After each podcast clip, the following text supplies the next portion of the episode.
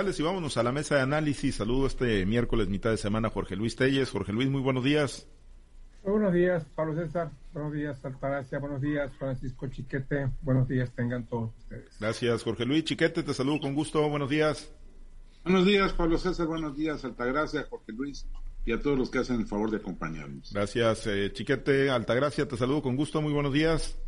Buenos días, Pablo César. Buenos días, Jorge Luis, Francisco. Buenos días a toda nuestra amable audiencia. Bien, gracias. Pues vamos al tema que dejamos ayer pendiente sobre la mesa, aunque hoy va a estar, se está poniendo bastante interesante el tema del Senado de la República. Ahorita lo vamos a, abordar también y con lo que está ocurriendo en el estado de, Sinaloa, pues se unieron los priistas, lo que no ocurrió en la campaña del año pasado, ¿no? Pues hoy se ve a un priismo unido, pero ahí con el tema de, Mario Zamora y su voto para en el Senado de la República.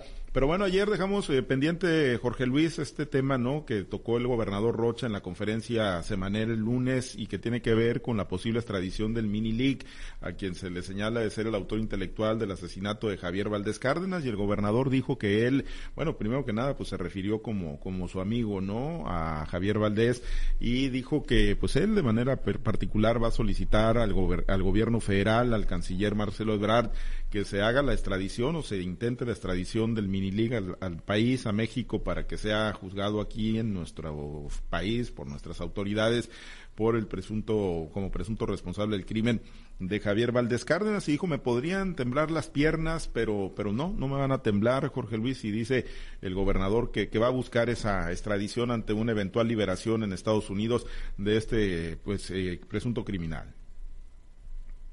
Creo que el gobernador está haciendo exactamente lo que debe de hacer. Probablemente a nivel nacional el caso de, del mini league no impacte tanto como en Sinaloa, donde sí, donde sí hay muchos elementos que, nos permiten conocer la trayectoria delictiva de este señor, hijo de, de Damaso, que fue uno de los principales eh, lugartenientes de los capos de la mafia aquí en, aquí en Sinaloa. Entonces hay muchos elementos que nos, nos, permiten conocer la trayectoria de este joven y bueno, pues la principal, la que, la que la, relevante de todas es que se, se le acusó como el autor intelectual de, de, Javier Valdés a raíz de una serie de publicaciones en Río 12, siempre relacionadas con el conflicto que había entre, entre los Damaso y, y, los, y los Chapitos, en los que Javier Valdés escarbó ampliamente, no solo Javier Valdés, también Ismael porque es el director de Río 12, tenían este, estos temas como casi como ancla de su publicación. Y pues cada semana, cada semana estaban haciendo conjeturas sobre el particular. Y bueno, la verdad es que no sé ustedes, pero yo muchas veces llegué a escuchar, no, pues Javier quiere que lo maten, definitivamente, y quiere que lo maten, y hasta que lo mataron. Y, obviamente aquí sí, no es como en el caso de Luis Enrique Ramírez, que lo único que sabe es que su es que su asesinato, el crimen en su contra, no está relacionado con su actividad periodística, sino con, otras, con otras cosas. Pero en el caso de Javier Valdés no hay, no hay ninguna duda que fue precisamente por esto. Yo creo que la postura del gobernador es la que esperábamos, la que esperábamos los sinaloenses, la que esperábamos los representantes de los medios de comunicación, al decir que, que si se libera, que esto ya es prácticamente un hecho, se va a pedir, la extradición a México para que aquí sea juzgado por el crimen de, específicamente por el asesinato de Javier Valdés. Ya hay personas detenidas, hay testigos, hay muchos elementos que podrían probar la culpabilidad de Minilik en el crimen de Javier. Entonces yo coincido con el gobernador, estoy, me, me parece una postura correcta, objetiva, digna de un gobernador y además, como él lo dice, ¿no? Con el, ingrediente de que pues Javier Valdés era, era su amigo, que se lean cuentos uno al otro, dice, y bueno, pues no lo que, que, así, que así haya sido. Javier Valdés siempre una persona, personaje ligado con, con las corrientes de izquierda, siempre muy insistente en su lucha contra la corrupción, contra las policías, contra todo lo que fuera narcotráfico entonces, a mí me parece correcto lo que está haciendo el gobernador. Falta ver que esto, que esto proceda. Primero, que lo extraditen a México y no es que lo extraditen que sea juzgado por el crimen de Javier Valdés, situación que ya causó reacciones pues, eh, pues muy, muy agudas, ¿no? obviamente entre ellas la de Ciudad, de Triana, y pues vamos a ver, vamos a ver, por lo pronto yo coincido plenamente y, y aplaudo la disposición del gobernador en el caso específico de Javier Valdés al final de cuentas, Chiquete, digo, pues digo, eh, cualquier eh, político, los gobernantes son muy dados a, la ambigüedad, ¿no? En estos eh, casos tan, tan delicados, igual pudo haberse volteado para otro lado el gobernador, ¿no? Y al final de cuentas, pues sí mantiene una postura firme que esperemos que efectivamente sí la lleve al más alto nivel, ¿no? Para, para que se pueda concretar un proceso de extradición y sea juzgado en México, en Mini League, por el crimen de Javier Valdés Cárdenas. Sí, finalmente el gobernador pudo haber dicho, pues ya está en manos federales, ya lo que haga la Secretaría de Relaciones Exteriores, lo que haga la Fiscalía General de la República, y bueno, pues vamos a esperar. No lo hizo, qué bueno que, asumió esta responsabilidad, esta iniciativa, y que se vaya a buscar. No está fácil, no es una tarea eh, burocrática, digamos, no es solo un procedimiento formal. Hay que ir a vencer resistencias porque, de acuerdo con las noticias que se dieron, eh, este hombre ya llegó a un acuerdo con el gobierno de los Estados Unidos y, esto le permite quedar libre como testigo protegido, no solo libre, no solo en libertad, sino con apoyos para, para poder llevar una vida normal. Entonces, pues eh, no, no es cosa de que el gobernador convenza a Marcelo Ebrard y de que Marcelo Ebrard haga los procedimientos burocráticos que se tengan que hacer. Es algo que va mucho más allá va incluso contra la política de testigos protegidos del, gobierno estadounidense. Y pues eh, no lo veo tan fácil, tan sencillo, no soy optimista en este renglón.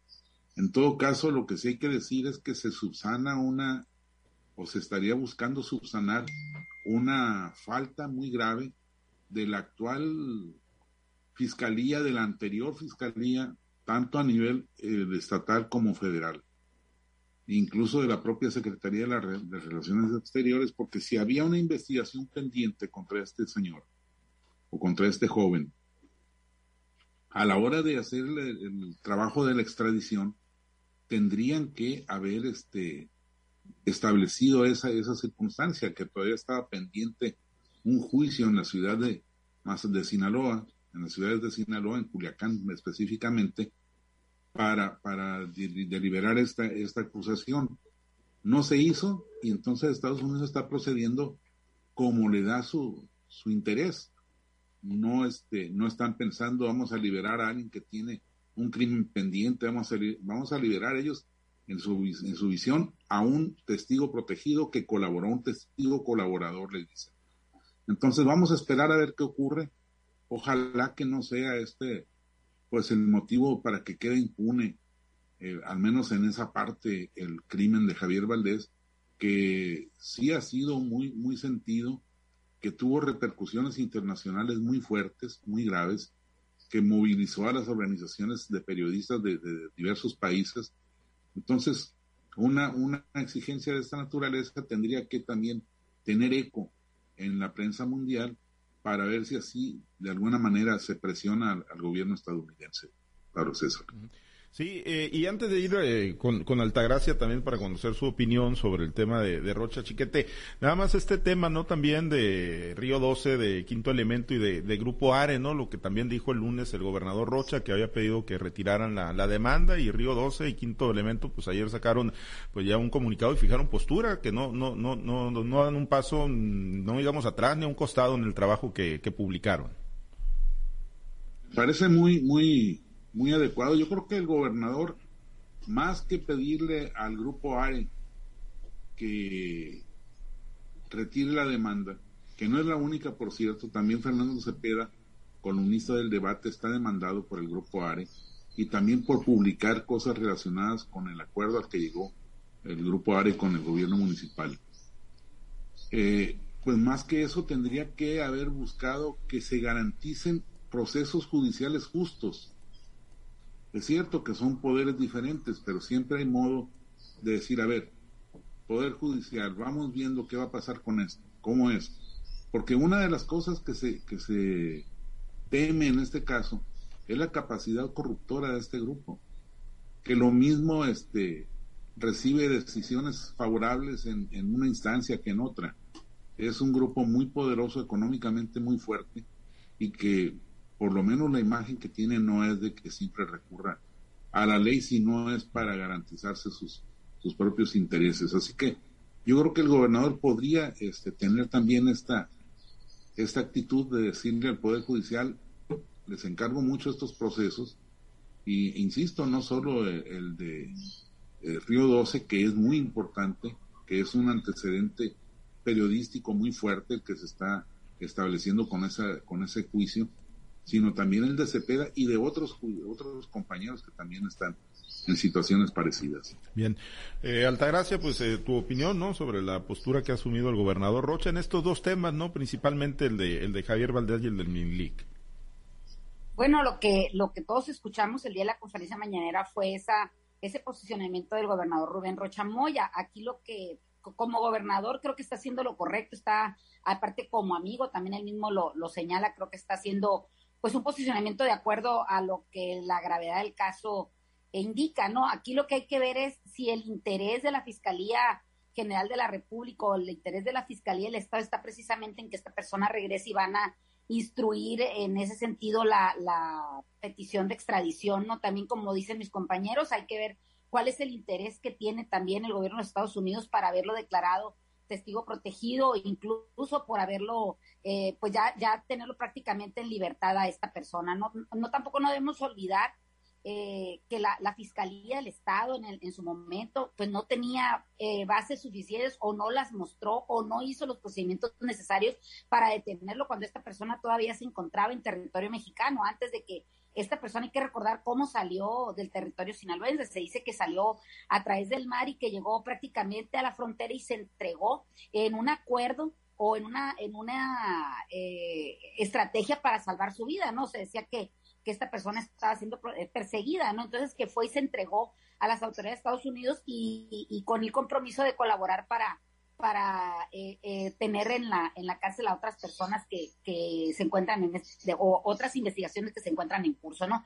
me parece que que todavía tenemos que escribirle bastantes hojas a este libro y más con las actuaciones que últimamente han tenido no solo la Fiscalía del con, con los desaciertos, con los errores, incluso con esta falta de coordinación que parece que hay entre el gobierno del Estado y, el, y lo que es la Fiscalía del Estado en el tema, por ejemplo, del, del asesinato del otro periodista que es este eh, Luis Enrique Ramírez. También me parece que hay una también una falta de coordinación con el gobierno federal y la Fiscalía General de la República en otros temas cuando se dicen y se, y se muestran al público resultados que a la, a la postre de unas semanas parece que se van diluyendo los argumentos que en su momento parecen ser que son tan fuertes. Entonces, todavía falta que ver si estas fiscalías tienen esa preparación, tienen esa disposición y hay ese interés para que esta persona pudiera llegar a territorio mexicano y sobre todo cuál es la respuesta que van a tener eh, eh, las autoridades de Estados Unidos. Son situaciones que son que tienen que ver ya con, con relaciones internacionales, con el derecho internacional y que no es nada más tan fácil así como para decir tenemos interés nosotros y nos los vamos a traer. Me parece que este caso del Minilic ha sido desestimado por las autoridades federales, aun y cuando eh, la principal situación, aparte de las otras cosas que pudiera haber de delitos de narcotráfico o tráfico de armas y todo ese tipo de cosas, eh, que fue tan importante eh, el tema del asesinato de un periodista que incluso eh, recuerdo, no soy, no soy muy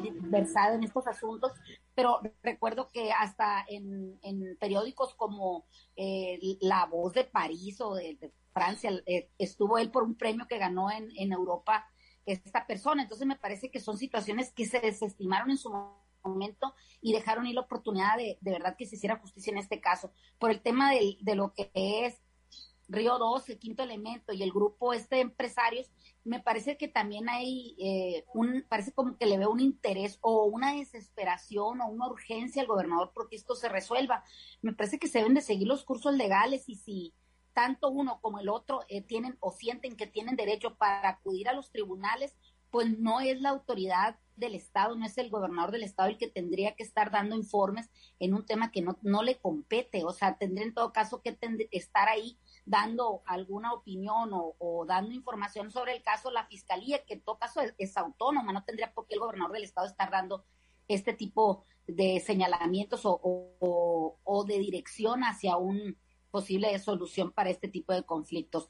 Eh, los dos, los dos grupos o los dos, las dos, este, actores eh, en este, en estos casos han dado sus razones, han vertido a la opinión pública hasta lo que corresponde, pero me parece que, que todavía eh, es muy, es muy prematuro hablar de un resultado en, en este tipo de, de, litigios que, verdaderamente se le van escribiendo hojas y hojas y hojas y parece que son interminables. Hay que esperar lo que digan pues, lo que son los competentes, en este caso la fiscalía y, y sobre todo pues las defensas de cada uno de, de estos eh, actores, ¿no? de, pues estas, dos, temas interesantes, por demás interesantes. Eh, Jorge Luis, no sé si algún comentario en el tema de, de estas denuncias, ¿no? Ahí también del grupo ARE en el, eh, contra Río 12, contra Fernando Cepeda que decía. Y, y, el otro tema, ¿no? Ya para, para ir cerrando lo que hoy va a ocurrir en el Senado de la República. Ahora sí que a la Alianza Va por México se la están acabando a pellizcos, ¿no? Ayer le, les quitaron a un senador del Partido Acción Nacional y a Mario Zamora, pues aquí, pues el priismo o una fracción de, del priismo, por lo menos los que tienen mayores representaciones, pues le están exigiendo que vote en concordancia con lo que aprobó Alito Moreno y lo que aprobó el, eh, la bancada del presidente Andrés Manuel López Obrador, Jorge Luis. Y pues eh, ya se veía venir, ¿no?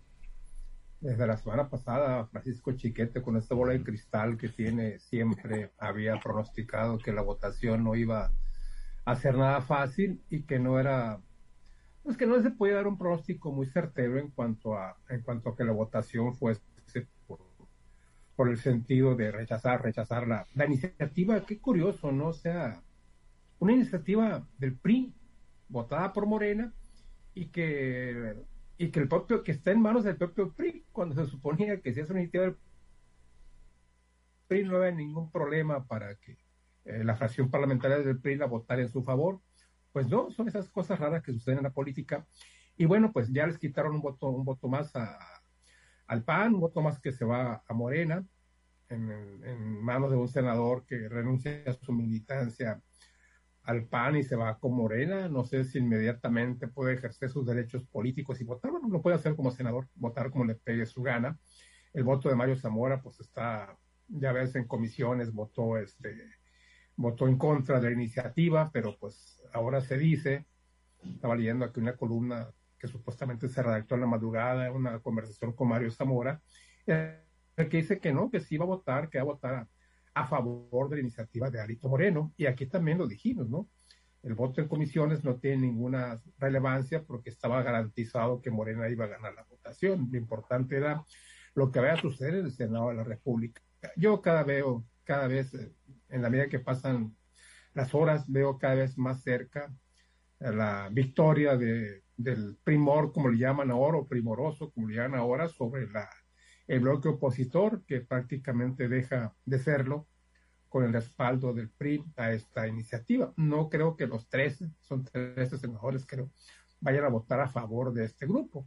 Pero sí, sí van a votar sí, cuando, cuando menos la mitad de los senadores van a votar en favor de, de la iniciativa y por ahí creo con otro voto que caiga de Movimiento Ciudadano o de otro partido se podrá dar esto que parecía imposible, ¿no? A pesar de la moratoria constitucional, de declaraciones de la gran alianza opositora para el 2023-2024, finalmente esto fue un espejismo, porque la alianza hoy mismo, hoy mismo, en función de la votación, va a quedar destruida, incluso si la votación fuese en contra de esta iniciativa de, la bancada prista, iba a quedar mucho, muy lastimada, como un plato que se rompe en mil pedazos y que ya no se puede ya no se puede reponer ni aún con el pegamento más fuerte del mercado. Entonces, vamos a ver lo que pasa. Las próximas horas van a ser muy interesantes. Hay participaciones, hay posicionamientos, pero pues eh, lo que se diga no cambia el sentido del voto. Los senadores ya están. Eso de que todo lo que digan en tribuna no tiene sentido. A nadie van a cambiar su, su, su intención de voto, ya lo tienen decidido y pues lo que llama la atención es ver si efectivamente el PRI va, si el PRI va a hacer la diferencia en favor de esta iniciativa del propio PRI y que garantiza la presencia del ejército en las calles durante tres años más y que rompe de tajo la gran alianza opositora para las elecciones de los dos años siguientes. Sí, en medio, en medio del, debate y del discurso, pues no van a cambiar, ¿no? La postura de nadie ahí en el pleno del Senado, Chiquete, pero bueno, a ver, saca la bola de cristal, Chiquete, se, quedan los militares hasta 2028. No, hace falta bola de cristal, mira, por lo pronto, ahorita en este momento, dice Ricardo Monreal que todavía no alcanzan los números. Entonces, esto hace que haya dudas sobre si se va a votar hoy, porque pues les quedaría el recurso de seguir trabajando con opositores de aquí a la votación. Este, si no hubiera ninguna, pues ninguna salida de los panistas o de Movimiento Ciudadano, del PRD, le bastan al PRI con cuatro votos negativos para detener la iniciativa. Y esos cuatro yo creo que sí están garantizados. Pero bueno, ya vimos lo que pasó con un senador del PAN. Entonces no sería raro que, hubiese otro por ahí y que hubiese también algo con, movimiento ciudadano. Ahí es más difícil porque es más pequeña la bancada y, Dante Delgado, el dirigente nacional, está muy sobre ellos. Pero pues eh, uno nunca sabe cómo va a reaccionar un político, sobre todo cuando hay presiones del poder y ofrecimientos del poder de por medio. Entonces, yo creo, tengo, tengo la última esperanza de que, de que sí lo detengan en el último momento, de que no, no alcancen a, reunir los 10 votos que todavía le faltan a Morena para sacar adelante esta idea. Yo creo que, pues ahí están casos muy emblemáticos como Beatriz Paredes, que quiere ser la candidata del PRI a la presidencia de la República, pero por la alianza. Entonces, si Beatriz Paredes vota a favor que se olvide para siempre de, la posibilidad de que la alianza la vaya a postular. Y, y, si vota en contra, pues también que se olvide para siempre de que el PRI la vaya a postular formalmente en una posible alianza. Entonces, está en una encrucijada esta señora y por eso su voto sigue estando en, en el aire. A Manuel Añorbe ya dijo que él sí va a votar por el PRI, por la, por la iniciativa que en la Cámara de Diputados presentó el PRI, de manera que pues está a favor del presidente López Obrador y así como él hay otros dos o tres. Entonces, pues vamos a ver hasta dónde incide la fractura. E insisto, si no hay una defección de parte de los panistas, es muy posible que, que sí la detengan, aunque sea con cuatro votos de priistas. Eh, ya veremos ahí en los números finales que se están se están ajustando las cuentas. Altagracia, un minuto y nos, nos despedimos. Pero bueno, a ver tú también, a ver, saca bola de cristal. Digo, Chiquete dice que no se necesita, ¿no? Porque ahí están ya muy claras o cada vez más claras las posturas. Oye, creo que aquí lo que estamos viendo es, un, es una democracia enferma, el que no está fracturado está demente, está amnésico. O sea, dice Francisco, se les olvidó, no recuerdan, está fracturado. Parece que estamos viendo pues una democracia enferma, ¿no? Lo que sí es un hecho es que lo que no sucedió en la campaña con la posible eh, gobernatura para el PRI en Sinaloa de Mario Zamora, parece que ahora sí se logra, todos están alineados, pero para darle en la cabeza a lo, a lo que planteó, ¿no? Parece que en un acto de valentía o de envalentonamiento de parte de Mario Zamora, publicó en las redes que había votado en contra. Vamos a ver si le alcanza la fortaleza para decir voy a votar en contra ahora también de, de, los opositores. Manden. Yo creo que no. Bueno, pues vamos a ver, creo que, creo que andaba muy, muy envalentonado. Vamos a ver si le alcanza la fuerza o como al caballo blanco se le acabó la fuerza, ¿no? Lo que es un hecho es que todos se unieron para decir que siempre van a apoyar lo que en su momento dijeron que no iban a apoyar. También lo que ah, me, pues parece algo, eh, también un poquito ahí que me ha servido es esa información que vierte Ricardo Monreal en el tema de que todavía no alcanzan los 10 los 10 que les faltan. Vamos a ver si es cierto, si lo que está haciendo nada más es un, ¿cómo le dicen en la partida de póker? Está haciendo una pantalla. Está bloqueando, pues, está, está bloqueando nada más. Está bloqueando, puede ser que donde no le alcance y que sí le alcanza. Me parece que, que esto es un es una es una carrera de resistencia donde sabemos que el que tenga más billetes es el que va a conseguir pues más más puntos o los que consideren que al final de esta carrera pueden conseguir eh, seguir viviendo bajo y sobre eh, eh, lo, que otros no tienen, que es el poder. No importa si el poder es por una curul o el poder es, es, por una decisión del pueblo o es simplemente por, por contar con, con, el beneficio de poder lograr una candidatura. O por una embajada, dilo, dilo también, o por una embajada en España. Ah, una, embajada, también. también lo vale, ¿no? Para meterse a la pelea, como se metió Quirino el día de ayer, también ahí moviendo las estructuras en Sinaloa y mandando mensajes desde allá. Y la presentación en sociedad como es la que se hizo el día de ayer con el senador Paz Sí, Raúl Paz. Sí, sí, sí, Hace dos, tres días estaba tuiteando no a la militarización y bueno, pues ayer ya salió como enlace con organismos empresariales y no sé qué más este senador yucateco. Pero bueno, pendientes entonces, nos vamos, estamos sobre tiempo. Gracias, Altagracia. Pobre Congreso y pobre mexicano que tenemos puros legisladores enfermos. que tengan un buen día. Gracias, Chiquete, excelente día. Buen día, saludos a todos. Jorge Luis, excelente miércoles. Buen día, pues esperar si sale hoy, ¿no? pues esperar, sí, sí, esperar que tanto que tanto corre tiempo, ¿no? Y el tiempo pues corre a favor seguramente del presidente, su grupo y de Alito Moreno, ¿no? Que tienen pues todo el poder para ir tratando de doblegar a quienes se resistan a este proyecto. Bueno, nos vamos, gracias a los compañeros.